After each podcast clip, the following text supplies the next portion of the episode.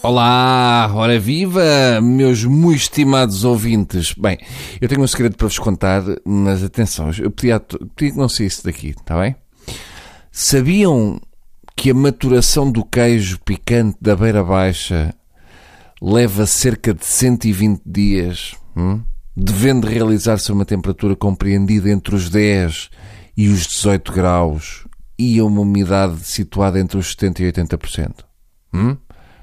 Não vamos agora, não é para agora, ah, pá, sabem o que é que o Bruno me contou? Não, calma, é, é uma coisa entre mim e, e vocês. Fica aqui. Por isso é importante irmos falando também para colmatar algumas falhas que possa haver, não é? É que há muita malta que diz: Ah, espera lá, se calhar a maturação do queijo picante da beira baixa deve realizar-se a uma temperatura compreendida entre os 16 e os 25 graus. Vocês aí nessa altura já dizem: Não, senhor, que o Bruno disse-me que não era assim. Está bem? Eu penso que agora que já estamos todos esclarecidos em relação a este tema, que não é muito falado, porque as pessoas têm medo de falar destes temas assim mais. Hum, vamos seguir em frente. Com que então. Isto é que anda aí uma ceifa de palmeiras, hein? todas a lerpar por causa do escaravelho vermelho. As palmeiras parece que desfrizaram o cabelo e as ramadas ficaram todas lisinhas para baixo. Depois cortam as ramadas e fica só um tronco espetado no meio do nada que faz lembrar assim um. Um...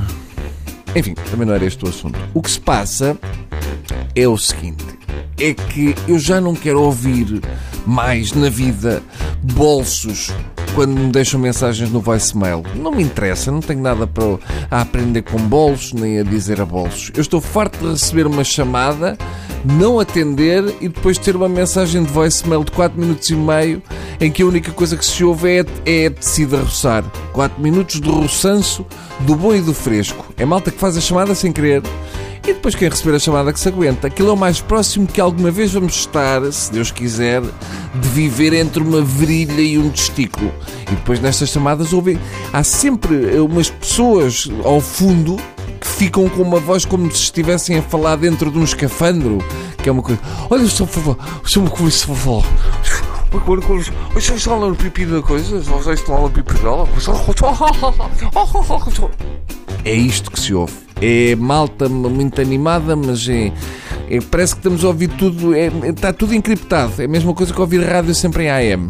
E o pior de tudo é que temos sempre esperança de ouvir o telefone a sair do bolso, não é? Que, que é aquele som quando, está, quando se está dentro de uma casa de banho, numa discoteca, mas de repente abre-se a porta, uau, é aquele sair, não é? E, e sair de lá alguém a dizer: Estou? Então é pá, desculpa, mas não, nunca. Estas histórias nunca são histórias com um final feliz. São histórias em que, no máximo, ouvimos a outra pessoa com voz de Robocop e no fim voltamos a ouvir testículo. É isto.